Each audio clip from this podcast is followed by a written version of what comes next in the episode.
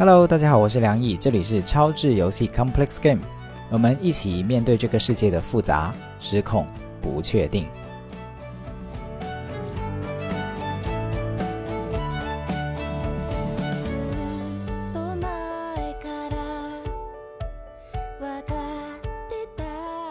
听众朋友们，大家好，我是梁毅。这一期呢，我在旅行，在大理。然后，所以呢，是也是第一次哈，在这个家外面去录播客。然后这一期的嘉宾呢，也来自大理啊，就这不是来自大理，就住在刚好在住在大理啊。我们现在确切的地方是在才村啊。如果大家旅行的话，也可能会去的一个大理玩的地方。然后呢，我们这一期是也是也有点采风的味道吧，就是我来大理去看一看各种的事情，然后也跟这里的人接触一下。然后刚好朋友凯瑟琳也在这里。所以就凯瑟琳先跟大家打个招呼。Hello，各位听众，大家好，我是凯瑟琳。你你可以叫凯瑟琳，Catherine 啊，Catherine，对你自己，Catherine，对，OK，你自己自己欢喜怎么被称呼都可以的，呀呀，那就欢迎 Catherine 哈。那 Catherine 呢，有一些就是我会给她的标签，可能是类似于她关注数字游民，然后也关注自由职业，然后她自己也有做一个平台叫做 Free Lab。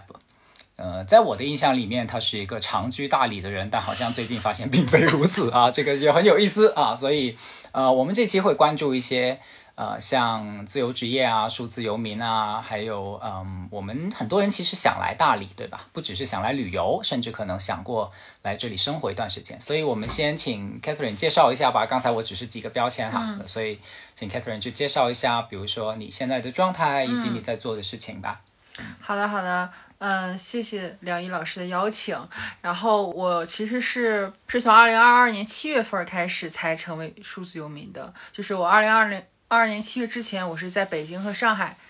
嗯，待过各两年。然后我最早的工作经历是在北京，然后在北京做过两年的运营。然后后来之后就，二零二零年的时候，我开始了做 Free Lab 自由课实验室这个平台。然后刚开始其实是一个自由职业爱好社群，其实也是无心插柳，然后慢慢的变成一个社区，可能现在已经累积有差不多一万会员。嗯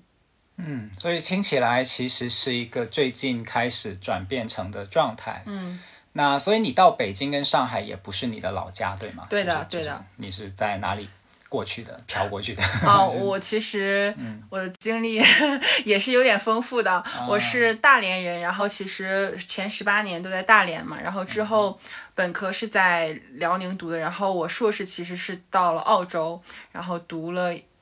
会计专业，对，管理会计专业。其实然后又在。那边留了一年，做了一些也是和创业相关的事情吧。其实我是二零一八年才正式回国的。嗯，也有不少人是这样的经历哈，就是从一个中国的城市，然后在外海外念念书，然后再回国，也有在不同城市的经历。有什么契机或者是节点让你觉得想来大理，而且不是来旅游，而是？就是说，我想住在这里，或者说生活在这里，有什么契机？嗯，其实数字游民这个概念是从二零二一年才开始火的。其实之前我觉得大家可能讨论都是自由职业，然后但是我觉得，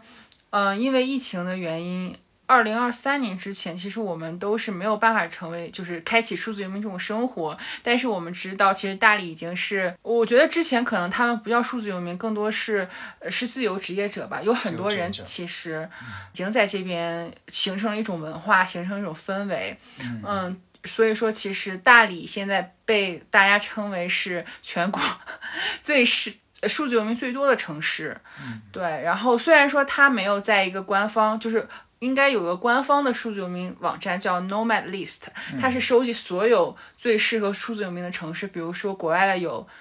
清迈、巴厘岛、里斯本，就是比较有名的数字游民城市。但是我觉得没有把大理收录进去，可能是因为就语言的问题。嗯，对，因为那三个城市可能就是呃，就是签证啊，还有语言可能就比较比较适合全世界各国的人。但是我觉得大理可能就各种原因吧。但是我觉得是目前来说。唯一的一个在中国国内比较适呃数字游民比较多的城市，也比较适合旅居的就是数字游民旅居的城市。嗯嗯，我觉得是因为这个原因，然后我们也有很多会员也是在大理嘛旅居，所以说我才选择了大理。因为我觉得我二零二二年七月的时候回了老家一趟，因为我觉得我们老家也是物价很低，然后呃气候也很好，但是我觉得有一个唯一的点是我很孤独，就是我有一种孤独感，因为我们城市没有很多自由职业者和我们或者数字游民，就是和我很同频共振的人，所以说。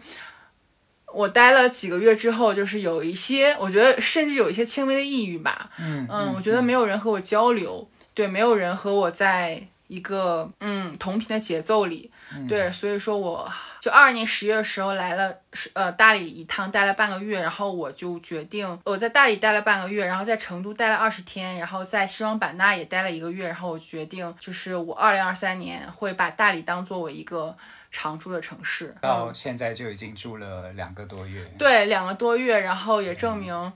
就是非常非常适合数字游民。呀，我觉得这也是就是冥冥之中我邀请你的其中一个原因，就是我我看你的状态是那种很享受在这里的状态，我就特别想知道，哎，你如此享受。就是我一甚至一度误会 Catherine 是已经在这里住了四五年的人的那种感觉，嗯，所以我刚才听到一个很强烈的信息哦，就是其实你希望有一群同频共振的人，嗯嗯，而在这里你找到了，并且是来这里之前其实就已经开始发现跟憧憬这件事情，对，就是可能在大理这里有一群人，嗯。而这群人给你感觉，可能从不管是价值观还是一些生活方式上，对对，都是有跟自己契合的地方的。嗯。然后我昨天晚上也思考这个问题，就是邀请你以后，我自己在思考这个问题，就是你刚才也提到了老家嘛，嗯，所以我发现这里面是不是有一个，我我我就随便起名字把它叫做第三空间，就是有些人他去了一线城市尝试了，然后呢也回老家看看了，或者说被爸妈也也说服过很多次吧，也回来吧，回来吧。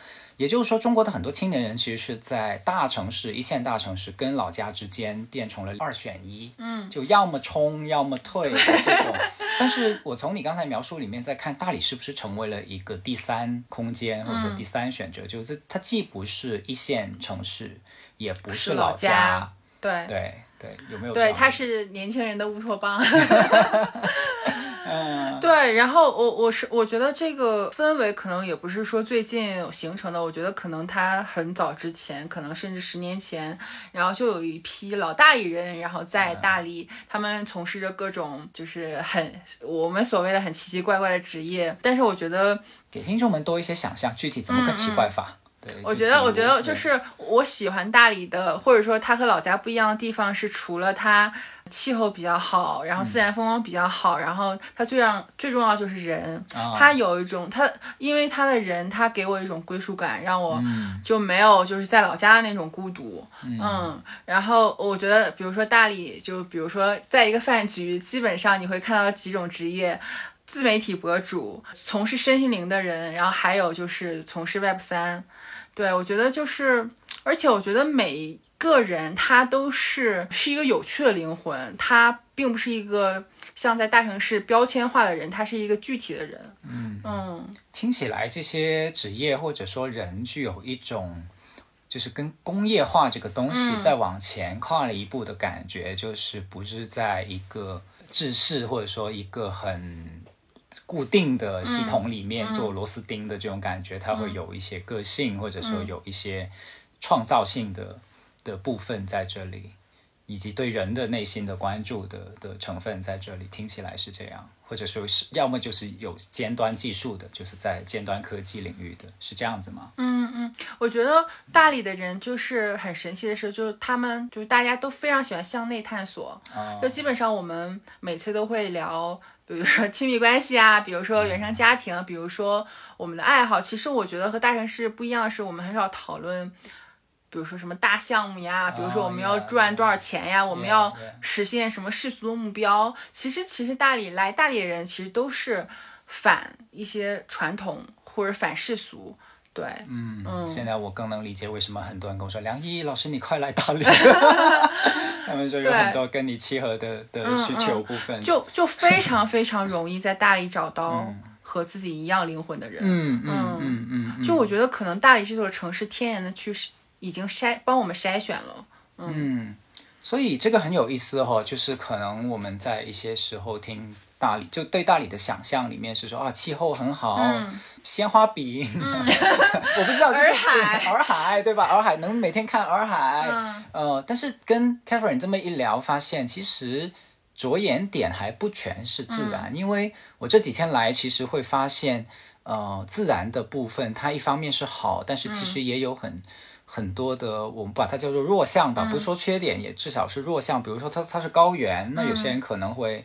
那个体能会没有那么好的，会受影响。那如果是你不喜欢雨水的，那它也可能会下雨。如果你不喜欢被晒，那它恰好是太阳最猛烈的地方。啊，我看到很多的本地的朋友，可能或者说来这里超过一段时间，可能就全身黝黑了啊，对吧？那可能不一定每个人对气候都会那么的喜欢，但是像你刚才说的那个，它成为了一个聚集地，嗯，有这种理想追求或者说价值取向的人的聚集地。那你来的已经两个月了嘛？那你能跟大家描述一下？就比如说大家会知道，或者说我也有想知道，就是你的一天是怎么样的？嗯，啊、对，我觉得很多人也好奇我一天的 routine，就我跟大家简单说一下吧。其实，因为在大理它。我觉得整个氛围是比较散漫的，就比较松弛的，所以说其实我基本上午都是 大部分时间都在睡眠中度过，然后就基本上我觉得是起来之后可能会会不好意思吗？这个会不好，呃，不会不好意思，不会不好意思不会不好意思。我觉得，呃，大家以前会觉得浪费时间、嗯或者休息是一个可耻的事情，但是我并不觉得，就是我可能来大理之前已经不觉得是，而且来大理之后更确认浪费时间，我觉得是一个。我觉得我们就应该要学会休息啊，嗯对啊，我们就不应该每天都在工作。对，我觉得我在大理可以相对来说可以实现 work life balance 的生活。对，然后我会。嗯，比如说我我大概是从吃完中饭之后，比如说我我我经常会最喜欢的餐厅是苏方舟，啊就苏方舟它是一个类似于大食堂一样，因为我有的时候不知道吃什么，然后我觉得苏方舟它是。啊，相对来说就是比较干净的食物，然后我们会去素的对对对就是素食自助对，素食自助。然后我觉得我、我推荐大家来嘛，推荐大家去苏杭州试一下，因为苏杭州它不仅是一个食堂，还有一些呃活动。嗯嗯，然后现在还有一个叫 co-working space，就是大家可以在联合办公，对联合办公，还有一些比如说瑜伽、冥想都有在那边有开工作坊。嗯，对，然后还有酒店，嗯，对大家。呃，不过我我觉得苏方洲酒店可能会比较贵嘛，现在其实，嗯，就是大家可以住在苏杭州附近，然后中午吃完之后，我会在大理古城找一个咖啡店，嗯，比较适合数字游民的咖啡店，比如说秋山咖啡，对，这不是广告，就是最近发现特别适合数字游民办公的场所，对，然后我大概会从一点工作到五点左右，对，然后之后就开始 在思考晚上吃什么，啊对，然后就在饭搭子群里可能会问大家呃晚上要吃什么，然后就差不多六七点会跟大家一起吃饭聊天。有的时候如果说我们这群朋友聊得特别尽兴，然后我们还会下一场，比如说去酒吧或者去民宿院子里，然后大家继续深度的聊，深度的夜聊，对，嗯然后差不多十一二点回家，嗯，对。所以听起来就是十一二点，呃，十点十一点起床，然后嗯。去十二点出方舟，然后下午工作四五个小时，对。然后开始晚餐，然后嗯。再见朋友，有很多的聊天。哎我突然想起来，sorry，、我想插一句，就是我五点到七点，如果在财村的话，我会骑自行车，在沿着洱海生态廊道骑行。哦，还有一些就是当然有运动啊，或者说看自然的部分。对，看自然的部分。嗯，有一些小伙伴会去财村码头打飞盘，哦，嗯，还会去赛马或者赛马场。我前两天也走了一下那个呃生态廊道，就在下雨之前，嗯嗯嗯嗯。那个真的很舒服。对对对，我可以骑，大家可以骑二十公里到喜洲。对对，就是就跟大家简单简单讲解一下这个部分，因为它、我也不知道它什么时候才变成廊道，就是嗯。有一段时间其实它是没有把它保护起来的，它车汽车就四个轮子的汽车是能够开进去的，嗯，那可能那样子的话就就是你可以想象洱海边很漂亮，对吧？所以就挤满了人跟汽车。它是到了某个节点上，政府就把它建了一个廊道，就单车道加步道的这样的一个亲水的，就在水边的一个这样的设计。嗯，然后就汽车是开不进去的。嗯，所以人呢就能够在没有不用跟汽车争路的情况下去在水边去走、去骑车，这样是一个这样子，我觉得挺惬意的地方。嗯，对，嗯就是我之前在来大理之前，我是不会骑自行车的，哦。我是在我是在大理学会我是在大理学会自行车的，然后哦。我我学完之后，我发现它成了我一个爱好，哦。对对，我可以忘记所有的事情，对，我能理解，因为在洱海边骑自行车跟在 市区骑自行车体验差太远了，完全不一样对对。你，你你可以想象一下，就是你骑在车上，然后你的右手边是一整片的海，对。然后然后左边是苍山，对吧？嗯远处，然后风在你面前吹过来，很舒服，嗯。的这种这种感觉，然后又不用担心有汽车会撞还有很多树，啊特别好看的树，呀嗯，呀呀，太棒了。对就是我觉得我嗯。像风一样自由，所以，所以大理这里也不只有一群人，也嗯。同样的会有一些看起来就是有更多的空间嗯给到你去享受跟自然的关系，或对对对嗯。对，而且我我觉得我之前在大城市，我可能是喜欢去酒吧，我喜欢夜生活，嗯。我喜欢去网红打卡餐厅，但是我觉得呃最近。呃，可能因为年龄大了，就我觉得我更享受大自然，对我我享受和大自然的亲密接触。嗯嗯嗯。て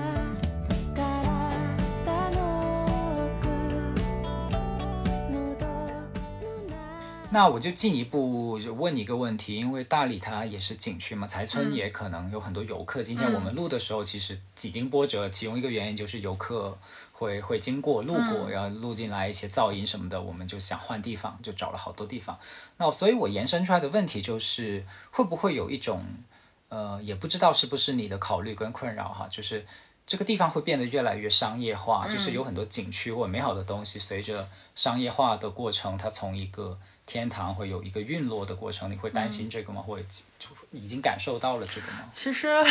其实我来大理第一天我就感受到了，就是因为疫情放开，然后大理这个城市又因为这那个电视剧《有风的地方》就特别火。然后其实，呃，为什么我现在住财村，也是因为大理古城附近真的这个房子非常贵，然后又非常难找。嗯就是我能感受到商业化。我觉得这商业化也不是今年吧，应该是过去几年已经慢慢的商业化。你会发现大理古城基本上都是有点像义乌小市场。嗯，嗯对卖的那些东西，所以商业化。对我，我当时我记得第一天我就在想，天呀，这这适合数字游民吗？我就当时也想说，要不然去别的城市。这是我第一天真实的感受。但后来就因为人吧，我觉得是因为就是数字游民很多，然后交到了很多。就是同频共振的朋友，然后我觉得也可以稍微忍受一下这个部分。当然，我是希望对于数字游民来说，我觉得这个房租还有这个房租成本很重要。但我也希望就是希望大理这个热度会慢慢退去。当然也很理解，比如说这个民宿老板他是需要去赚钱的，因为他之前三年会有很多对损失嘛。对对嗯，对对对，它就是一个正常的 free market 经济行为，对吧？对对对。但是其他可能其他的城市，比如说嗯，有可能我想到泉州啊什么的，它它可能还不错，但是我觉得还没有形成数字游民的氛围。对，因为我是一个非常需要归属感的人，嗯嗯，对，因为我其实从在国外待过很多城市，就待过四年多，然后在北京、上海待过很多年。我觉得对于我来说，好像城市并不重要，城市我觉得待时间久了都差不多。我觉得重要是人。嗯嗯嗯。那这里我们就可以 call back 一下下，就是因为也有些人会好奇，就是说，哎，那在企业里面没有办法认识朋友吗？然后我在北京、上海不也能认识朋友吗？对，你觉得至少你自己的经历里面，你怎么怎么看待这个这个部分？就是我觉得首先我说企业里啊，因为我在北京也有过工作经历，然后也换过很多不同的公司，嗯，然后我觉得其实企业里大家好像因为一些利益关系，其实大家都会。隐藏自己最真实的部分，就不会把自己最真实的部分暴露给同事。而且我觉得，好像企业里大家聊天聊的内容都是一些公司里的八卦，然后我天然对八卦这部分不感兴趣，我天然对就是很多深度的，就是灵魂拷问的东西更感兴趣。所以说我其实觉得，在公司里真的很难交朋友，嗯而且就是因为很多很多因素嘛。然后我其实也不敢把自己最真实真实的部分暴露给也需要保护自己。嗯嗯，所以其实我觉得，就是在企业里的这种关系让我觉得很难受。嗯因为我觉得大城市首先很难交朋友，嗯 然后企业里也交不到朋友 Yeah 所以其实我在大城市里感觉就是很孤独，嗯是像一个孤独的行尸走肉一样。嗯嗯，然后大城市其实我觉得有同频共振的朋友，但是因为我觉得因为交通的问题，它的距离很长很大，城市很大，我觉得就是很难见到。比如说我跟我好朋友可能一年才能见三次，嗯然后第二年的时候，他因为工作原原因，他又搬离了另一个城市，搬到另一个城市里，对，然后这个联系又少了。嗯对，但是大理我觉得很神奇的是，我可以跟这一群朋友天天见面。嗯对，然后我从大来大理的第一天到现在，我已经跟同一波朋友吃了三十顿饭了。我觉得这是我之前不能想象的事儿。哇哦，嗯三十顿饭就就就就很紧密的一个对圈子对对，你可以理解为，我觉得可以理解为大理是有点像一个熟人社区。哦。嗯，这跟大家有一些人的想象会非常不同，因为有些人会觉得我去大理是隐居，隐居。隐居，但是在你的描述里面，我感觉这是隐居的反面吧？我我我我很想在大理隐居。我现在、啊我我现在想呃在做的事情就是想把自己嗯抽离一些，因为我觉得在大理就是最近有点社交过度了。嗯，对对，我想就是所以这个热了以后，嗯就是有点像捂热了以后的一个一个想也想找些亲近的需嗯求，其实也是会动态的发生的。对对对，比如说我现在可嗯能会让自己，比如说每周三天或者四天在家里，嗯或者不出去社交，保持自己的能量吧嗯，嗯确实，如果你每天跟不同的人，social。social，或者说对就再有质量的聊聊天，也会让自己的能量。而且除了就大理在地的数字游民，然后全世界的朋友也会来找你。哇哦，嗯这么紧密的吗？对，然后 就有很多链接机会的感觉，对就是即插即用，随时都可以抓到。因为之前好像在北京、大上海的时候，好像就没有什么朋友来找，好像反而在大理的时候，好像大家一裸辞、一失恋，好像就会来大理嘛。然后可能看你在大理生活，他就会第一个联系你。嗯，所以听起来是大家从一个高速运转的 routine 的状态里面嗯。退出了以后，就会有各种的可能是情感上的需求，嗯。也可能是想就是想停下来思考一下嗯。的这种需求，所以就造就了这个地方的人其实会很想交流，对对对，嗯，这种交流的特性，然后也吸引了你。嗯嗯，那这跟你做 free lab 有关系吗？我觉得 什么大大理和 free lab 有关系吗？对，就是刚才说的这个，让人有，就是你很在意跟人的交流，嗯这一点跟你做现在做的工作有关系吗？我后来其实才觉得，我做 free lab 真正目的是教和我一样的朋友，就是和我和我能同频共振的朋友。嗯然后我觉得，就是这才是最重要的事情。嗯对，然后大理的话，好像有点像 free lab 的大本营一样。嗯，对。对，就是我们的一个饭搭子群里也有很多是我们 free lab 的会员，就是你们统计过比例是这样，对还是说情感上是这样？就是很神奇的是，我跟 free lab 的小伙伴群里的小伙伴嗯都也是很容易能聊到一起去。嗯，大家好像有点有点一见如故的感觉。嗯，太棒了！对，就是我觉得我可能是用这种价值观吸引了他们，然后大理又和我的这个 free lab 的价值观是相似的。嗯，会有一些挑战吗？因为刚才你提到了，就是在在你的描述里面，可能工作是四到五个小时嘛。嗯对那有些人可能就会好奇，四到五个小时真的能能把事情做完吗？就在他们的世界里面，可能每天都做着十个小时的工作的情况下，对，因为是这样，我觉得是这样，是因为我之前在工作里，或者大家在这个大公司里，然后我们是有 KPI 的，然后领导会给我们设置 KPI，就是说我们每天需要完成这些事情才可以。但是对于比如说我现在不上班的人或者自由职业数字游民人来说，我们的 KPI 是由我们自己决定，甚至我们自己没有 KPI，因为我天然非常讨厌 KPI 这个事情，我觉得为什么工作必须要有 KPI 呢？嗯，对，就是可能因为我没有对自己有这个限制，所以我觉得我可能希望说每天就是 work 呃 work life balance 一就是点，生活跟工作更多平衡一点。对，而且我经过这几年的实验吧，我觉得我可能每天工作四小时是最适合我的状态。对，嗯，所以你会发现这里面有一个事情，就是并不一定是工作时间拉得很长，可能对自己的生活是最好的一个状态。而你发现慢慢就像调试个人的特性一样的，就调整出来是这个配方，嗯，好像最适合自己。是的，是的。嗯对，我觉得可能就是，比如说我们社群里的小伙伴，可能很多人就并并，我真的觉得并不是每天工作八小时是最适合我们的，因为每个人能量不一样，每个人的工作属性不一样，嗯所以说我觉得可能还是要看自己吧。可能有些同学，呃，有有些小伙伴他是项目制的工作，嗯，对，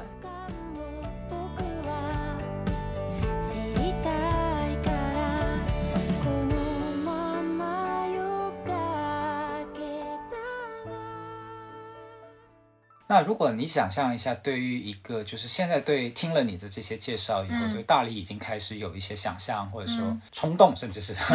想冲过来的朋友，你回忆有哪些类，就是什么样的人，你感觉来到了大理会感觉特别合适，以及最后能留下来，有没有这样的观察过？就是。我觉得观察是厌倦大城市的生活，嗯。然后想过上一种，我觉得可能可能要知道自己想过什么样的生活吧。嗯对你可能没有一些特别世俗的目标，比如说金钱、权利，嗯然后你可能只是想过上你自己舒服的生活，嗯然后。嗯，我觉得大理可能也没有什么什么什么一些标签呀，或者一些阶层，嗯一些东西。所以说，我觉得如果你想过上自由的生活、快乐的生活，嗯，谁不想呢？我在想，来谁会不想呢？你是一个理想主义者，啊，理想主义者，对，就蛮适合来大理的。嗯，对，嗯，嗯，所以你发现可能理想主义者会是一个很重要的，对你重视精神的这个，你你有一些精神的追求吧有。些精神追求嗯，你重视人与人之间深度的交流。嗯嗯嗯嗯，就这些部分可能会更容易留下来，或者说在这里更适配。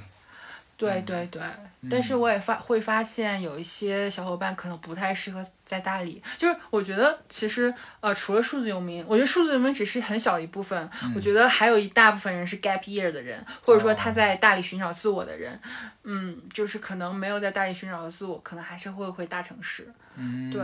我之前听过一个说法，就是说失恋就去大理，失业 也去大理，失业也去大理，失恋跟失业双都可以去大理都可以去大理。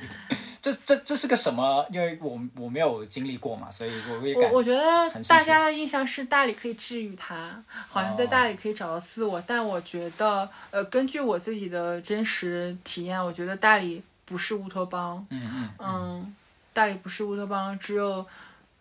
他他，我觉得这个自我这个东西可能是自己找到之后，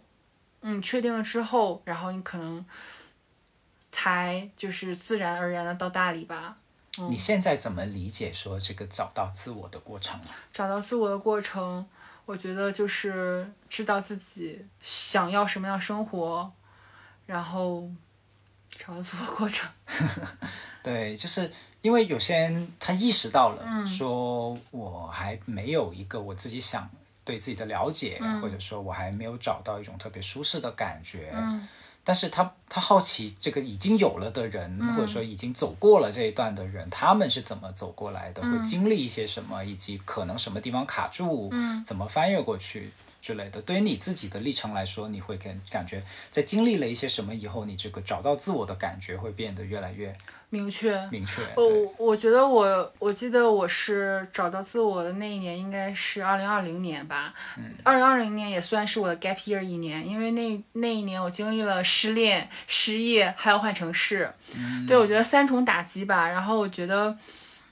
呃，我觉得那一年就是把，我觉得思有时间思考是非常非常重要的事情。那一年我就停下来，就思考自己就是未来怎么走，因为我当时是二十八岁，马上要三十岁了，然后世俗告诉我说，三十岁之后你必须要把自己定下来，你要有稳定的事业、稳定的恋情，然后你所有都要稳下来。但是我当时就在想。就是真真的要这样吗？真的要按世俗的生世俗的标准生活吗？所以我其实就，其实我那年什么没做吧，就就就是一直在思考。嗯，对，呃，而且就是我觉得，可能人在低谷的时候，就是我我我也是在做不呃不不停的在做实践，可能也在找工作，也有在尝试不同的职业，然后也在尝试和不同人交流，而且我培养了一个新的爱好是冥想，嗯对，然后我觉得这些方式都可以帮助我找到自我吧。嗯，我觉得思考是很重要的。对，我觉得，而且如果我不思考的话，我一直在这高速运转的工作之中，嗯，我觉得我是没有办法找到自我的。嗯，对，我觉得大家现在可能就是，就是大家可能比较流行 gap month、gap year，嗯嗯然后，但是我觉得大家可能不敢去 gap year，是因为他怕 gap year 之后了，比如说回到公司，大家会觉得，嗯，你不太适合在职场里工作，因为你休息一年的时间，你可能你的技能，你的你的技能退化，或者或者是一些原原因。但是我觉得我还蛮鼓励大家给自己一段时间。嗯，刚开始听的时候。好像还挺可怕，就既失业又失恋，就是双失甚至对三失的情况，对吧？但是，那但是随着你刚才的介绍，我发现这好像又成为了你的一个契机。对，是一个契机。就是按下一个暂停键，不管是自己主动按下的，还是好像被迫被迫按按下的的，但是它成为了某个起点。嗯，对我很感谢自己可以熬过那一年。嗯对我觉得就是，比如说大家可以呃多是不不管是刚才我说的实践呀，还可以听播客呀，听不同人生。就是比如说我们公众号也会采访很多不同职业的人，然后嗯大家可以去打开自己的认知，或者打开自己对呃就生活的可能性嘛。嗯对我觉得说不定就能找到嗯，啊、那那个天命。节目里面其中关注的一个就是不确定性嘛，嗯然后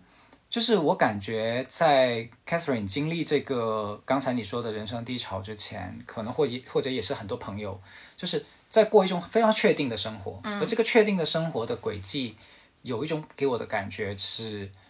它不完全是可能自己选择的，而是被过去的一个趋势，可能是家人的劝说，也包括自己对社会的理解以后，就就裹挟到了那个地方去。对的，对的。但是就会一直往前走，嗯但是又好像不是很满意，嗯。但是因为这个惯性又很大，就是在某个稳态里面嘛，就稳定性里面嘛，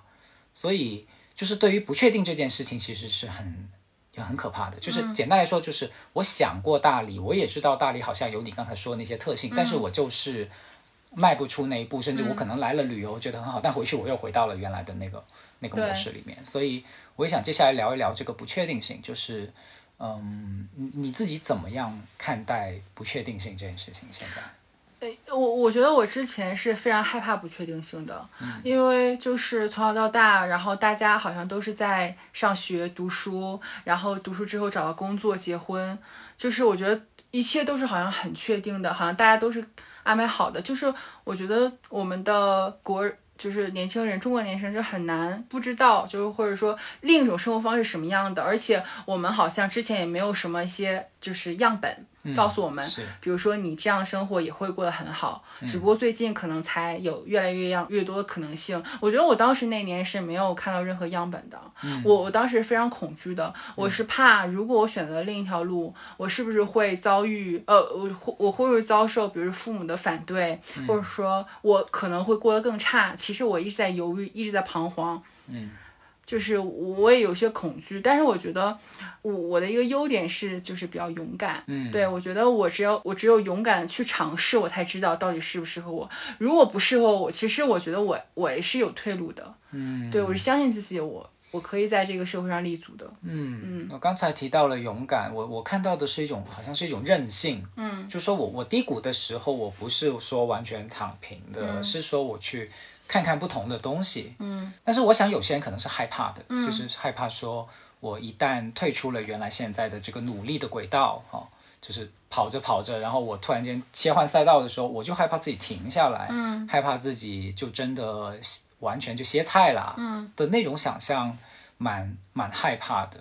甚至有一些互联网的报道会说，哎呀，现在有很多年轻人啊，就是去大理躺着躺平啊，这样他们也会受到这样的一些影响。但是在你的描述里面，我有看到的是，它不是完全一个所谓躺平的状态，而是一种就是在在寻找一些不同的方向跟机会的状态。所以在你的观察里面是是不是这样？就是也给一个机会平反，说是就是这种互联网说有很多年轻人来大理躺平的这种说法，你现在怎么看？互联网大家躺平，我觉得，我觉得我认识大部分人其实不是想来大一躺平，还是想来寻找意义的吧，就是有点像 gap year。我觉得躺平是需要资本的，就是并不是很多人都有躺平的资本。那其实我在想，如果躺平之后，或者说很多人现在说 fire 嘛，财富自由嘛，嗯，然后我就想说，财富自由之后，你要是什么都不干，你真的能开心吗？我觉得很难。就是你还是需要找点事做，你还是去寻找到那些，就是你还是需要创造价值，然后去服务他人嘛。是，嗯，所以我觉得大理的大部分人还是想要在大理可以去探索嘛，因为大理很多活动，不管是线上还是线下的，就是还是有活很多活动，很多机会让大家去低成本的去实践。嗯。嗯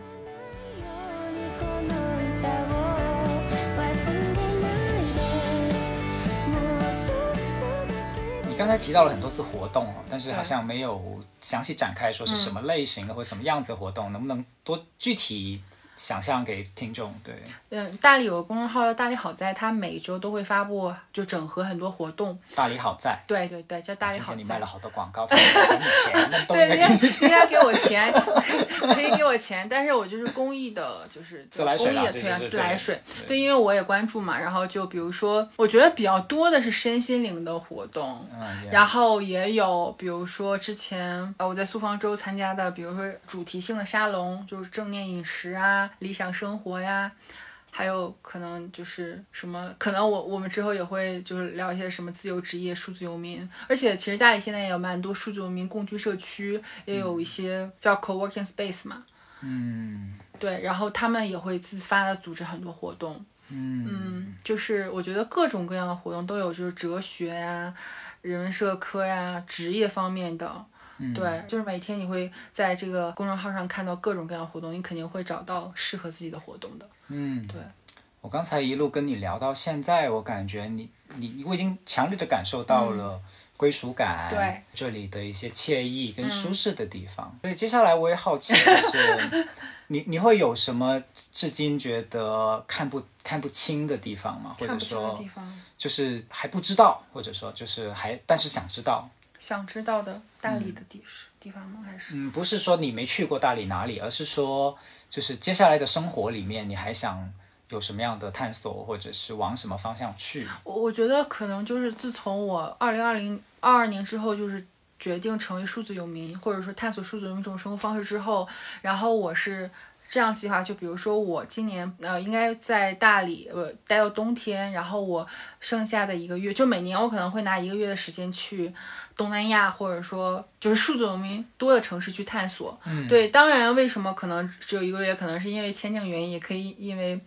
啊、我觉得主要是因为签证原因吧，对，嗯嗯嗯然后嗯可能觉得大理还是，呃，相对来说比较低成本，比较适合我们现在的年轻人。对，因为因为我觉得，比如东南亚、欧洲，它可能更适合欧美的人的数字游民去实践。嗯，对对，因为就是他们的签证可能时间会更长，然后呃，生活会更更便利一点吧。我们刚才一直在提数字游民，都没有对它进行过更具体的描述啊，对吧？嗯那数字怎么理解？就是以及游民又怎么理解？digital 啊，对对对，我觉得数字游民的定义可能它就是可以通过网络来实现线上工作的人。然后数字游民其实和自由职业不同，就是很多人问我数字游民和自由职业不同，我可以在大家呃科普一下，或者说。解释一下，就数字游民嗯它是一种生活方式，自由职业是一种工作方式。数字游民它会包含几类人人群，比如说远程工作者，他可能是全职的，然后第二类他是自由职业者，对，第三类是创业者，第四类是什么？可能就是就是这三类吧，就比较普遍的远程工作、自由职业、创业。对对对，然后后其实我会看到一些呃国际的那种，就是对数字游民的分类，可能大部分都是。呃，女性会较多一点，然后基本平均年龄在三十岁左右。嗯，哦对对，都是比较喜欢身心灵的。对我我我能把自己界定成数字游民吗？我们失去了这个资格了吗？可以可以，就是我觉得但但是其实数字游民这它它并不是说你在上海你就是数字游民，他可能还是需要在特定的城市，因为它有个特点是地理套利。啊啊你在哦所以这个一个低游民的游，因为游。因为让我们想到了游牧民族嘛，对对对逐水草而居，所以这个你们逐的水草就是，呃，也不是你们啊，我我某种程度上也不知道算不算。Anyway，这个 就是数字游民族的水草是这个你刚才说的地地什么利地理套利，地理套利，嗯。这是这什么意思啊？地理套利就是说在低成本的城市，啊。就比如说在三线城市赚一线城市的钱。的钱，对。哦，所以听起来也有一些考虑在背后，就是自嗯己能够在这样的自由移动的过程中，也能够获得一些便利，嗯。也能够获得一些优势，嗯，挺有意思的。哦，原来是这样，对，所以自由职业他说的是像你刚才说工作方式，可能是它对应的区别是雇佣制，对对对，就是我有一个老板，我跟他签了合约，我卖了我的时间、给他工作的这种，就是就是固定的工作，然后嗯相对应的以外的就是自由职业，是这个意思。就是自由职业，它就是区别于呃就是工作制，它就是通过接单，它可以自己，哦比如说自己完成一个商业闭环。超级个体其实我觉得我们可能也放在自由职业里，它就是自己可以为自己的收入负责，而不是为老板负责。对对对，自己面向客户嘛。明白，嗯明白。，然后数字游民它其实包含更多的职业，比如说远程全职也算，哦但是它还是雇佣制。OK，、嗯现在明白为什么我会有一点点的在这些概念里面困惑，就是因为我自己也算创业，也算自由职业吗？也是其其实我觉得也不需要特别？定义。啊嗯呀呀呀！当然，分类不是我们的目的啦，对，嗯只是去透过这些分类去了解不同人在这个过程中的生活状态。对，但是自由职业者，我们现在可能就觉得，如果是一个人的话，可嗯能我们就把它分类为自由职业者；创业者的话，可能会会觉得你可能有一个 team，有一个 team，对，然后我们会说你是创业者。嗯，嗯，这些人，而且我觉得创业者，就是我不太喜欢别人说我是创业者的哦原因是，我觉得中国大部分创业者他的状态是比较狼性的，然后可能会有一些融资呀，然后要上市。但是我觉得我的状态可能是相对来说比较松弛的，然后我们的 team 就没有那么那么强的所谓 aggressive。对对，我们也没有 KPI，也没有 O 哦 OKR，OK，所以说我觉得我们还是就是中国大部分的创业者状态是不一样的。就可能创业就跟 VC 那些投资对对对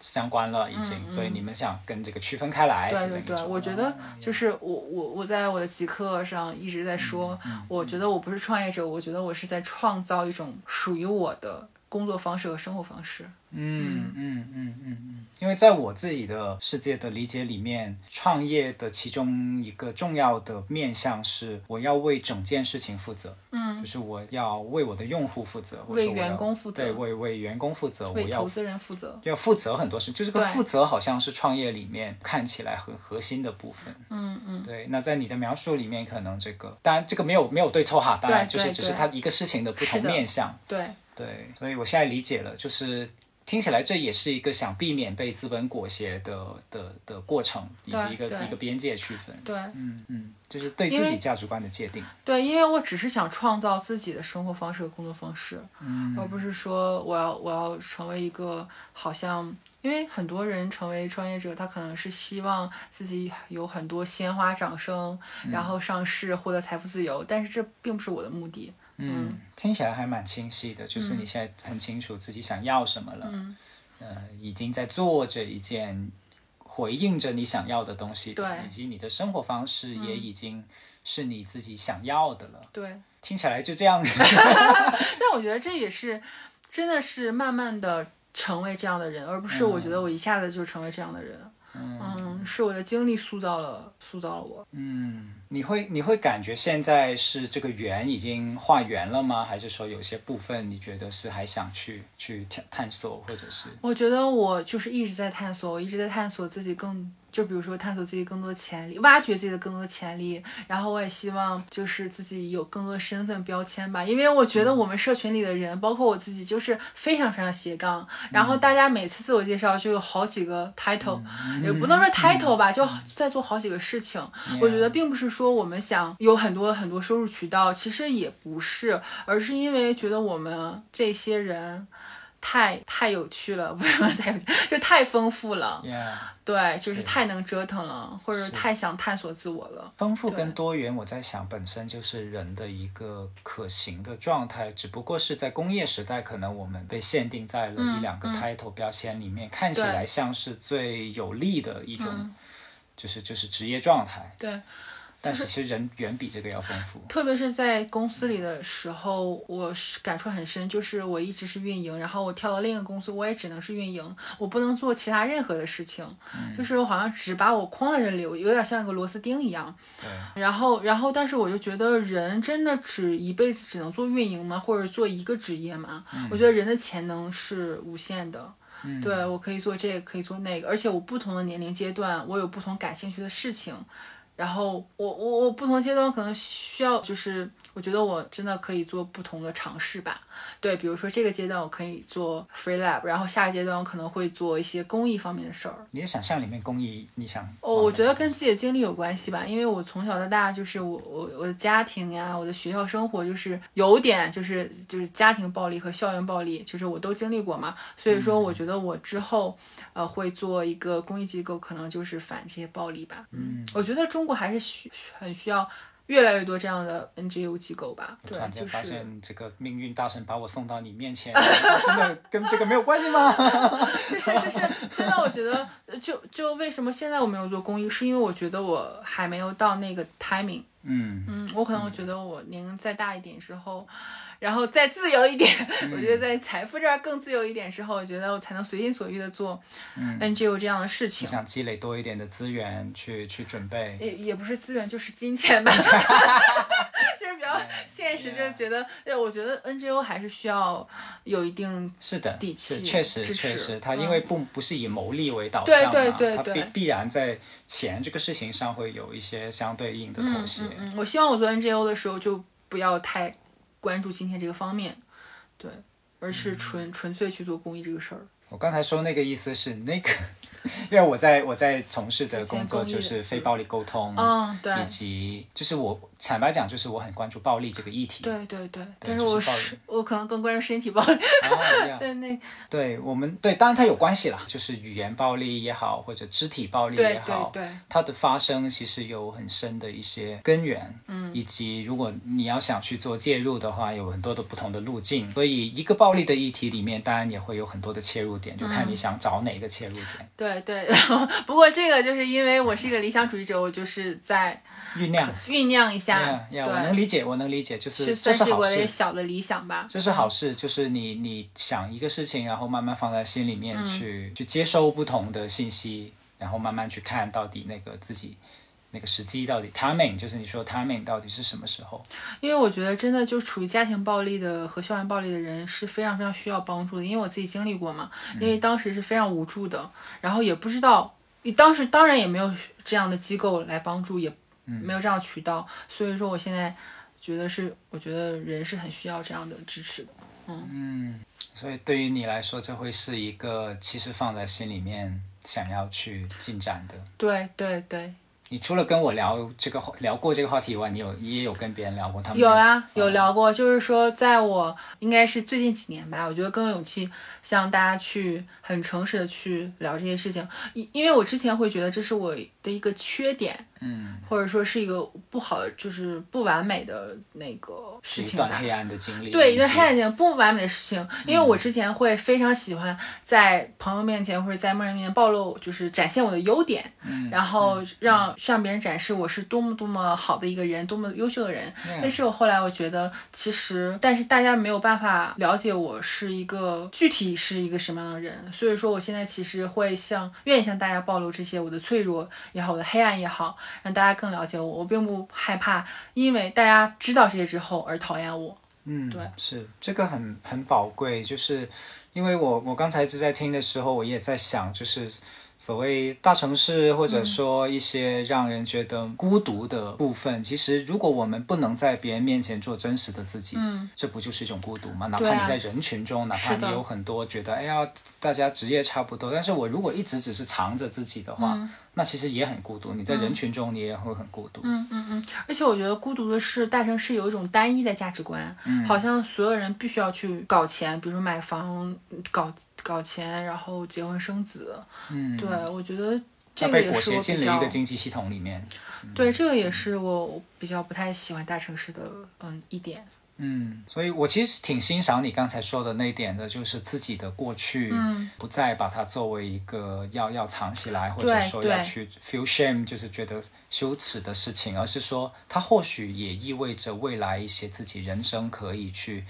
贡献，或者说叫做说呃改改变，产生积极改变的东西，那个就是我们的生命里面。其实，因为我为什么会这样说，是因为我自己也有一个一个这个部分，就是最后你想一下，为什么我会从事非暴力沟通，嗯。或者说亲密关系？嗯。其实我的成长经历里面也有受过校园欺凌的部分，嗯嗯，所以我也知道那种屈辱感，就是那个那个老师不帮我，然后同学也不不，我我我是因为因为我发现是老师也有一部分那个什么作用，老师和同学他是一起去那个的欺凌我的，对，嗯嗯。所以我甚至有的时候我也在节目有有一集分享过，就是我特别想成为一个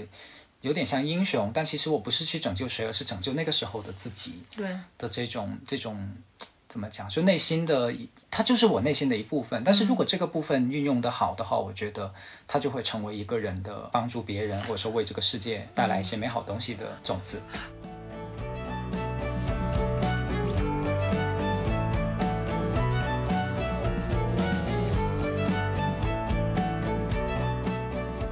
我突然觉得好像就是也有好处，我好像我的韧性是从那时候长出来的，嗯。就是因为就是我是孤立无援的，但是我当时就觉得应该上上就是好像毕业之后应该会好了，嗯。对，当时我就有一个坚定的信念，我觉得我的韧性就是从那时候长，因为我觉得我大学之后可以脱离家庭，我可以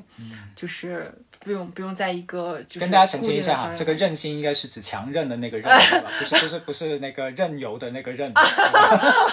韧性。韧韧性刚好发音一样 嘛，所以要跟大家对，我觉得，我觉得任性也是好的呀。我觉得哦我之前是个乖乖女，现在我觉得我任性的做自己。哦，就是现在有一个叫发疯文学，就是就是一言不合就发疯。嗯。嗯，，所以听起来是把真正的自己释放出来的那个过程，就是就是韧性也产生了某种强韧的韧性，嗯嗯嗯，有意思。啊、这两个东西好像是有好有意思呀。对对，刚好发音又一样。对。嗯，OK 嗯。OK，哇哦，嗯。对。然后韧性其实现在还有一个比较，呃，就比较比较比较好好好看的或者好听的词吧，嗯，叫黑色生命力。黑色生命力，对，就是你在比如经历很多挫折之后，然后你长出来一种韧性，嗯，然后对，因为因为最近也有很多人说我是一个比较有生命力的人，然后可能就觉得可能是因为这些经历吧，嗯，嗯让我长出一种生命力，这是个很有意思的概念然后就是从听起来就是从挫折中，或者说从一些苦苦中，然后生长出一些东西。黑色，嗯但黑色会带来生命力。嗯，我在我在想的事情是，嗯，我像不像一朵黑莲花？跟白莲花相对应的吗？没有，我就是嗯突然那个脑爆了一下，脑爆了一下，脑爆了一下我在想，可能会有很多人羡慕，就是说他不不不不一定是羡慕啊，就是憧憬说自己也能够有韧性跟生命力。嗯你觉得那个关键，或者说那个嗯那个东西的，你自己在其中是是是怎么样子的？就是我在其有很多人，中是什么样子的？我觉得每个人经历都不一样，就是嗯我是我我我我也不是说我想主动的去接受这些挫折，就是这些挫折就是发生在我的身上，嗯然后让我成为这这样的人。但是我觉得我我现在是允许自己做自己，也允嗯许别人做别人。就是我知道很多年轻人他从小到大是很顺很幸福，家庭也很幸福，然后嗯各种就是工作呀、学业都很顺。我觉得我我也允许别人做别人呀。对对，他可能就是没有经历，但是我觉得可能有一点是我们都需要经历，就是寻找自我的过程。嗯，我觉得特别是二十五岁到三十岁之间，就是我觉得大部分年轻人在这个时间段都蛮迷茫的。对，就是觉得自己到底要干什么，自己人生的意义是什么，真的就是要按照那个之前的一成不变的生活方式走下去吗？嗯嗯嗯，我觉得在这个过程中，可能很多人选择了，因为很痛苦嘛，选择了去嗯在痛苦中成长。对吧？思辨，然后很多人可能会选择，就是用用一一种方式，比如说结婚生子来逃避。嗯嗯，是，但是我觉得，自我这个事儿还是会始终。一就是萦绕在自己的心中，就是可能，比如说你逃避了，但是你可能四十岁、五十岁还是会重新面对这个课题。所以你提前面对了中年危机，我提前呃对提前面对中年危机，肯定我觉得是更好的，因为 Yeah，你是，更小的成本嘛。嗯，以及你逃避到最后，他也会来找你的。对对对，是的，我觉得可能年龄越大，有一个坏处是你好像有没有那么多的力量去抵抗。嗯，对，因为你可能已经很忙了，就比如说上有老下有小，然后你可能很难有时间去思考这个事情。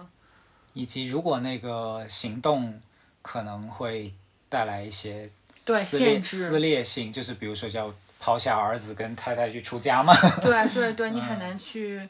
来大理 gap year。你的你的家人会会非常惶恐的，可能要把你对对抓回去。对，是的，是的，嗯，嗯嗯，对，就有有更多的已经有了的牵绊了。对，就身边嗯有、我我认识也有身边真有真这样真实的案例。对，哦嗯，嗯，怎么说？就是就是想 gap year，但是因为上有老下有小就很难。嗯，那我我突然在想，对于正在上有老下有小听这期节目的人，那就是完了。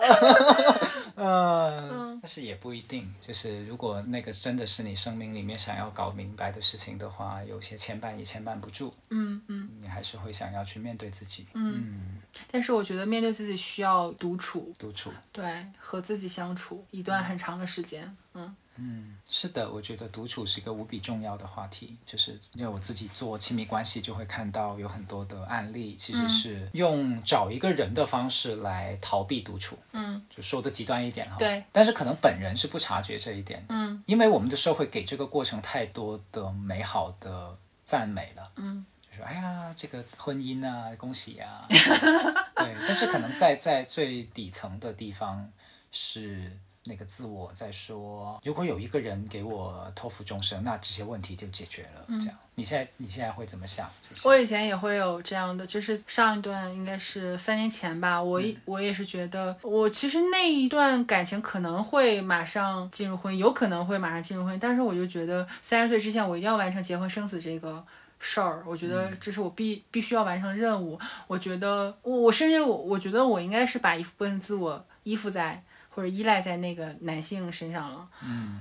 嗯，但是我觉得最终很多事情，我觉得没有办法靠别人救赎。嗯，我觉得最终还是需要自我救赎吧。嗯嗯，这是我通通过上段关系得出来的一个道理吧。嗯嗯嗯，也就是说，在那样的状态下，其实也没有办法去获得真正的幸福或者说关系，因为嗯对，它就是因为我自己就不是幸福的。呀对就是把把它寄托在了某个东西上，但那个寄托的东西其实是虚幻的。对，是的。嗯，就现在回过头来看，是一个更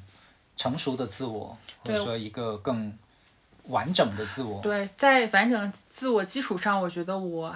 我觉得我如果是呃进入到一段亲密关系，我觉得会处理的会更好。嗯，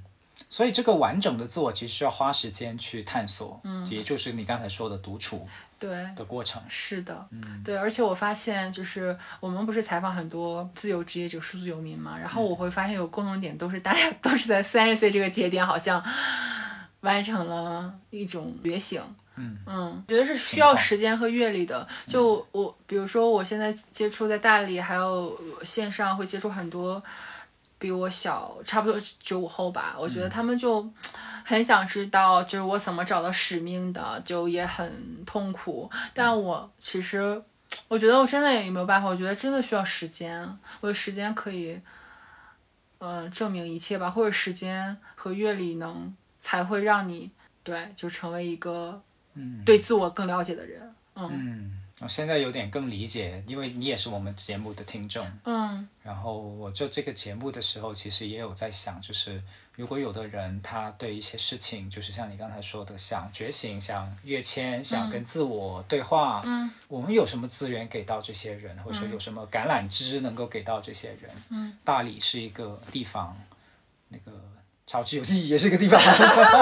对 对对，嗯，或者我们我们其实播客是其实是是给人力量的，是嗯，是就是人是需要很多力量才能需要做出改变的，是嗯。我不是想吹嘘自己，而是说我们希望这个社会有更多这样的地方，对。就是说不只有大理一个地方，而是说有有更立体的方式，不管是课程还是节目还是内容。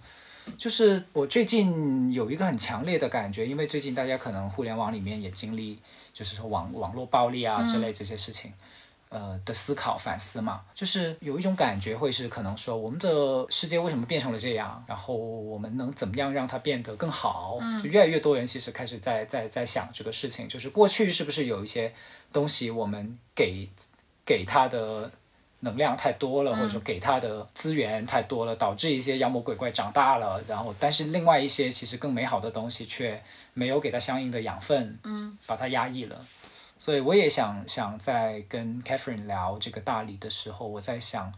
就是有一句话，我突然间刚才蹦到脑袋里面，就是不应该只有一个大理，嗯嗯，对吧？要要有很多个让年轻人或者说让想寻找自我的人有有地方、有伙伴、嗯有途径嗯。去接触到的地方。啊，怎么好像搞得这个节目到最后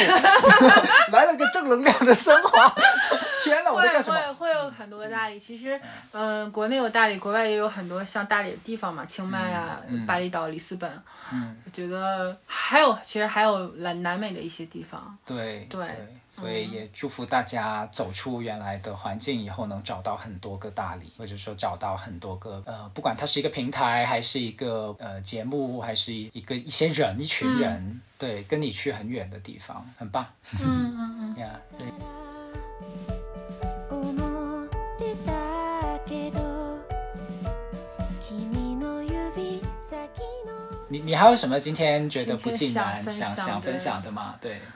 嗯，想分享的人，想分享的是勇敢的人先享受世界。嗯勇敢的人先，对，一个一个一个就是 比较火的 slogan 吧。然后我也想说一下，就是真的就是勇敢人先先享受世界，就是勇敢的踏出第一步吧。嗯，嗯我觉得不要等所有的事情都完美的时候才去做。我觉得嗯就是说有想法的话就可以去做，去尝试。出发的人会有一些生活作为你的出发的回报。嗯嗯嗯嗯，嗯，就是先出发了，你才知道那个地方适不适合你，大理适不适合你。对，好，我们就今天聊到这里，谢谢 Catherine。然后大家如果想找到他的信息或者联络到他的话，我们也会把一些信息放在我们的 show note。这样，所以我是梁毅，我们下期再见，拜拜，拜拜。